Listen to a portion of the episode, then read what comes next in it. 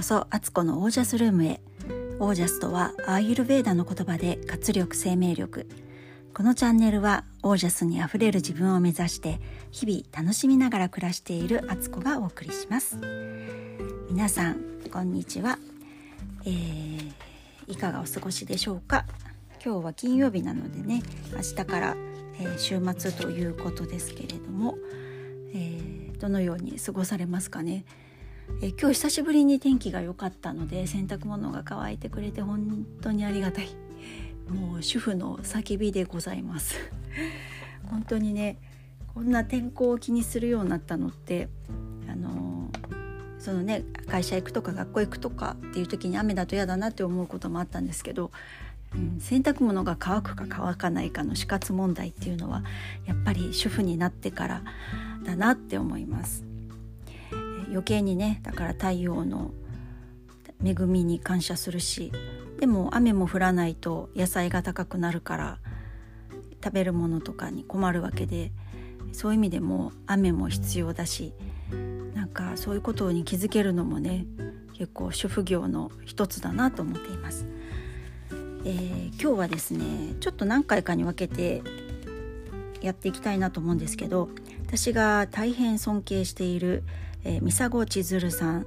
教授なんですけど津田塾大学の教授で、えー、女性学とかを教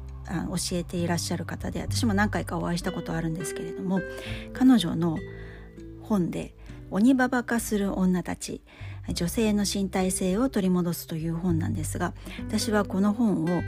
あこの本を今日紹介したいんですけど私はあのこの本を第一子1人目長女を産んだ後に読んでもうものすごく感動した本です。私の中ではもうバイブルになっていて、えー、いろいろ本とか断捨離とかをした時でも絶対にこれは手放さない本の一つで、えー、周りの人とかにもねなんか時々プレゼントしたりおせっかいながらしている本なんですけど本当にあの女性の性というものがどれほど豊かなものでどれほどかけがえがなく、えー、女性として生まれてきてそれをやっぱ謳歌するって、えー、とても大事なことだっていうのを教わった本です。で今日はその第一章をちょっとね私が読んで、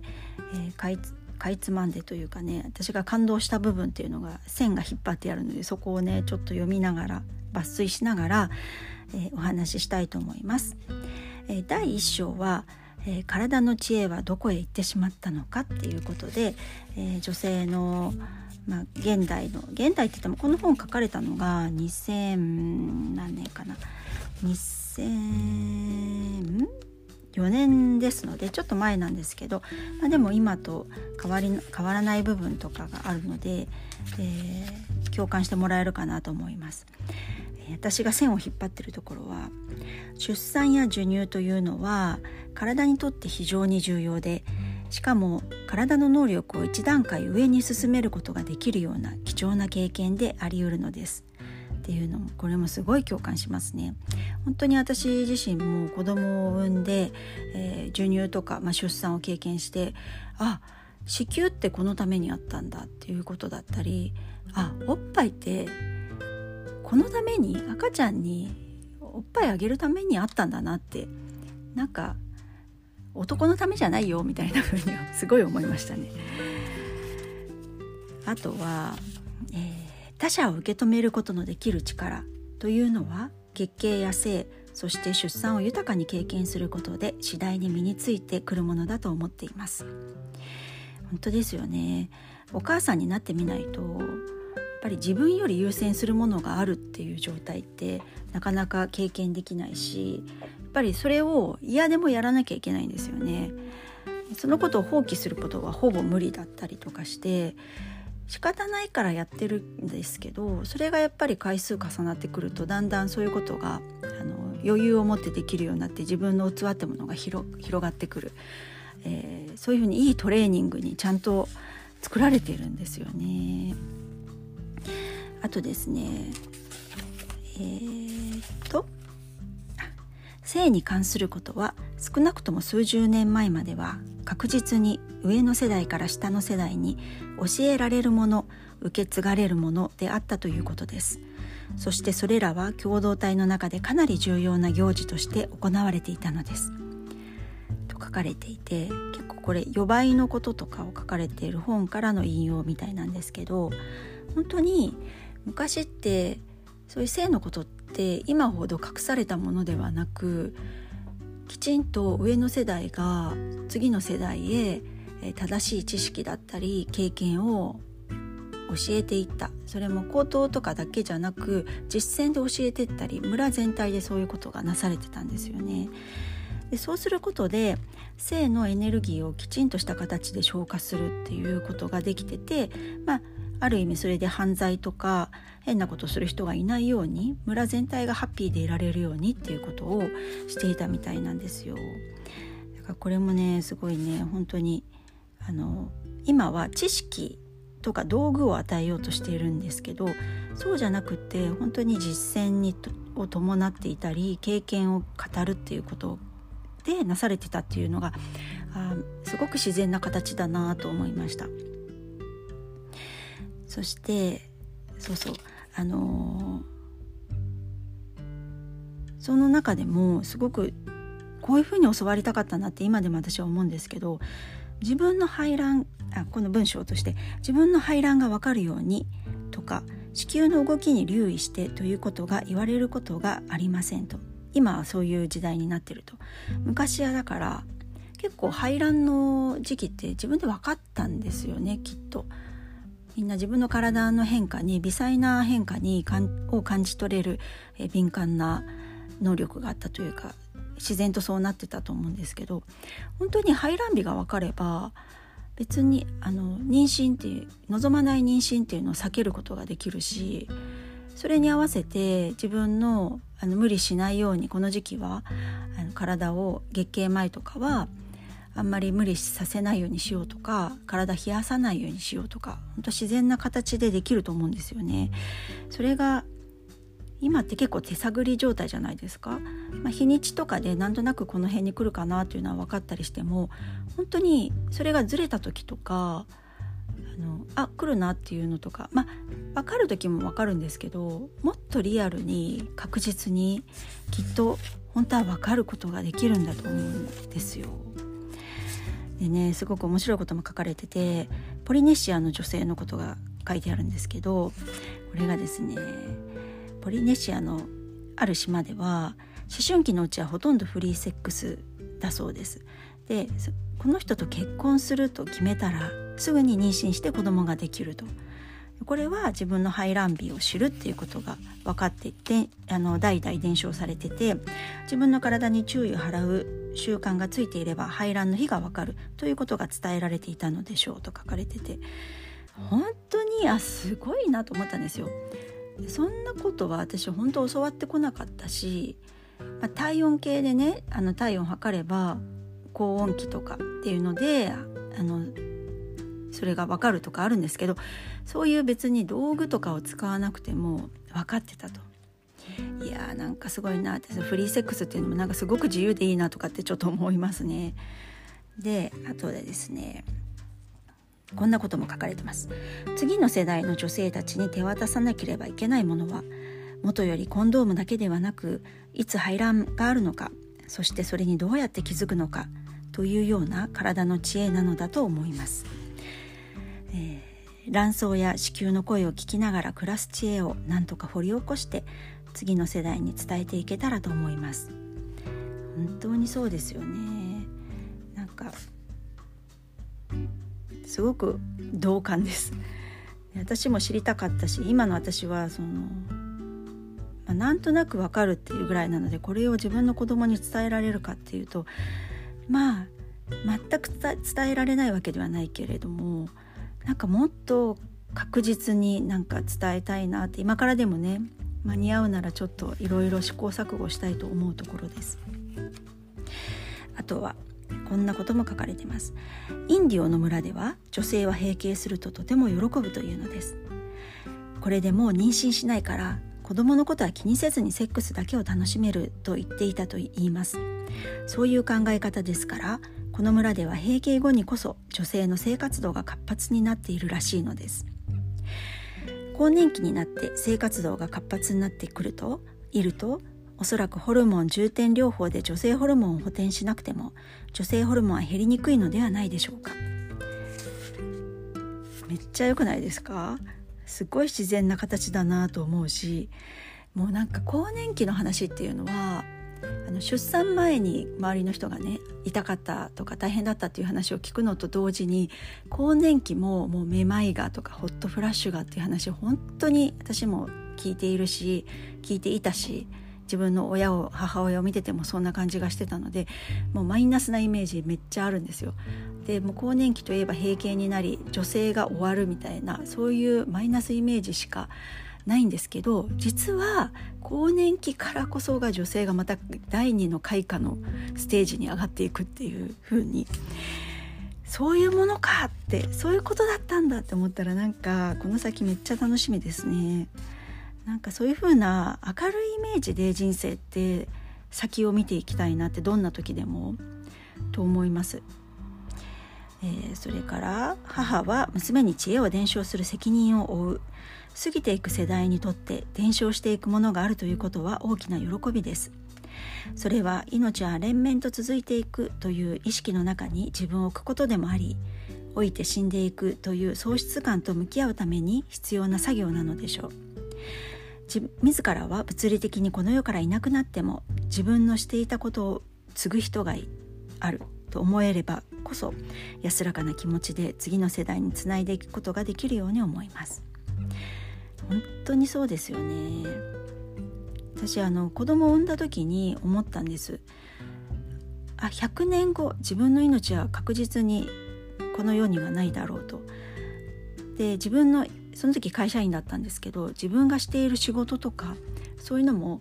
跡形もなくもうこの世には残っていないだろう。もしくはもう全然他の誰かにつながれていって私がしたってことはもうこの世には残っていないんだろう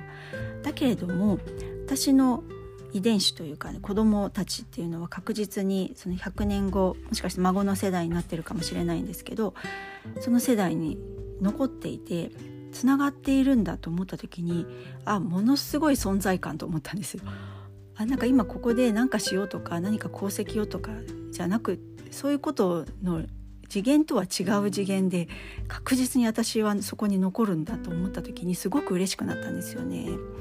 だからそういうのが知恵だったり知識、え経験っていうのが伝承できるんだなって思いますね。それは別に自分の子供じゃなくてもあの自分の次の世代の人血のつながりとか関係ないと思うんですけどそういう人にも残すことはできるので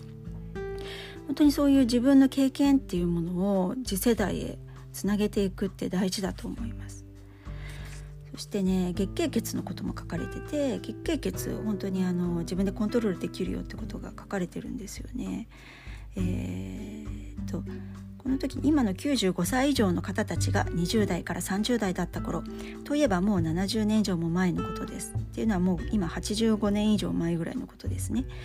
ほとんど完全に着物の生活であった当時女性はいわゆるパンツをつけておらず品質のいい生理用品があったわけでもないので月経中はある程度自分のあ膣口を締めて月経血を止めることができたというのです。しかしこの身体技法はその下の世代には全く伝えられてはいません。って言うんですよね。で実は私あの月経血コントロールできるようになっていてこの本を読んでからここに紹介されている気づ気づきの紙っていう、えー、和紙なんですけどそれをあの取り寄せまして自分であの試してみたんですよね。あの膣の入り口に本当刺しとくみたいな線みたいな状態でやっとくんですけど別にそこに吸わせるわけではなくまあ吸いますけどそこで溜めてるわけではなくってそこで意識を持って筋肉でちゃんと止めれるようになってあのトイレに行った時に出すみたいなことが、えー、23ヶ月やってたら確実にできるようになったのであのできるんですよ。誰でもできると思います。何歳からでもできると思います。あの生理がある方だったら。で、えーと、今ではさらに進化してその気づきの紙を使わなくても自分で止められるので、えー、量が多くない時期は本当に何もしないでだけど汚さないでいられるっていう状態になってるんで本当におしっこを止めてるのと同じだなと思うんですけどだから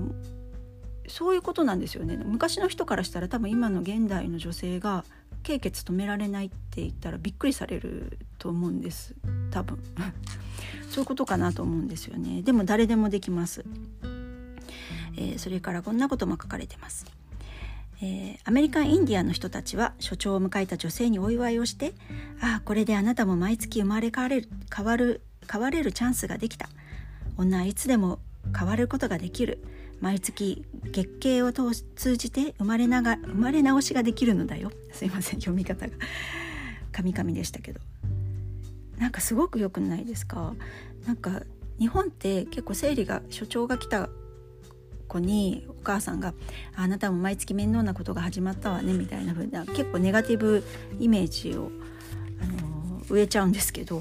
もうこうやってねあなたは毎月生まれ変われると女性はだからそうやって毎月リセットできるんだっていうのは本当にこれがあの最初に紹介したえー、他者を受け止めることのできる力っていうものにつながっていくと思うんですけどそういうことですよね。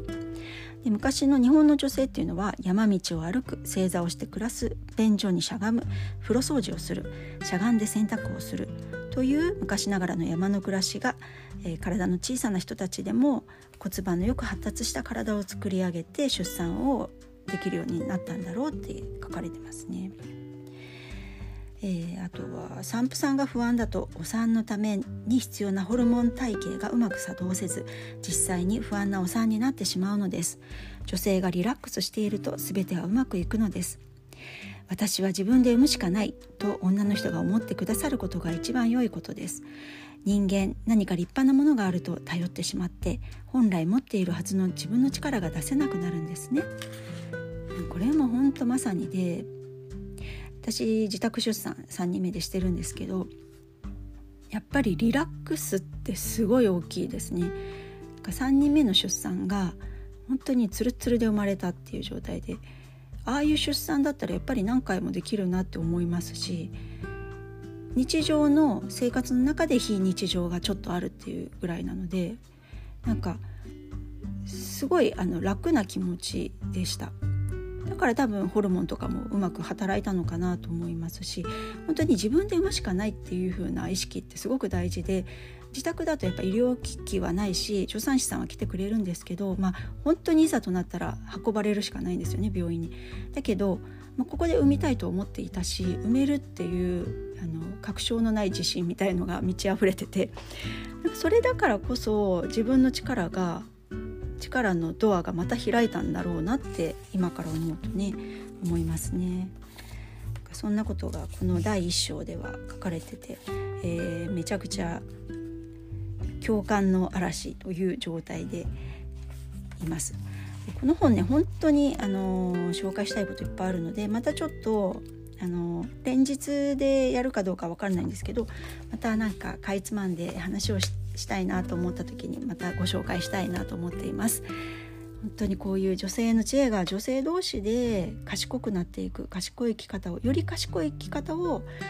下の世代に伝えていくってすごく大事なことで自分が失敗したこととかあこういうふうにすればよかったなと思ったことは次の世代にちゃんと伝えてあの同じ石でつまずかないようにするってとっても優しい愛にあふれた生き方だなと思うので私は本当にそういう生き方をしたいなと思っています。えー、今日はなんかすごくちょっと真面目なトーンで話しましたが本当女性ってすごいって 思っています。だから私はすごく女性に生まれてよかったっていうことを子供を出産してから自分の女性性っていうのを受け入れることができるようになりましたあの以前はね結婚前とかは本当に女性性を受け入れてなかったからスカートとか全然履かなかったんですよね。で女性っぽいこともあんまり好きじゃなかったしなんか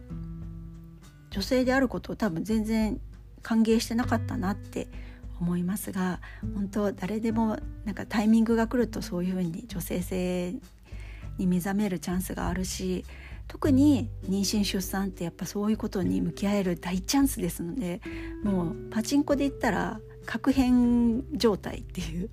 だかもうちょっと気づいたらすぐできちゃうみたいな。それでああこんなんできたんだとかこんな自分がいたとかこんな能力開発できちゃったみたいな風にきっとなるのでこうみんなでね女性性を謳歌したいなって思っています。はい、えー、今日はこれもねオージャスにきっとつながってると思います。自分の性を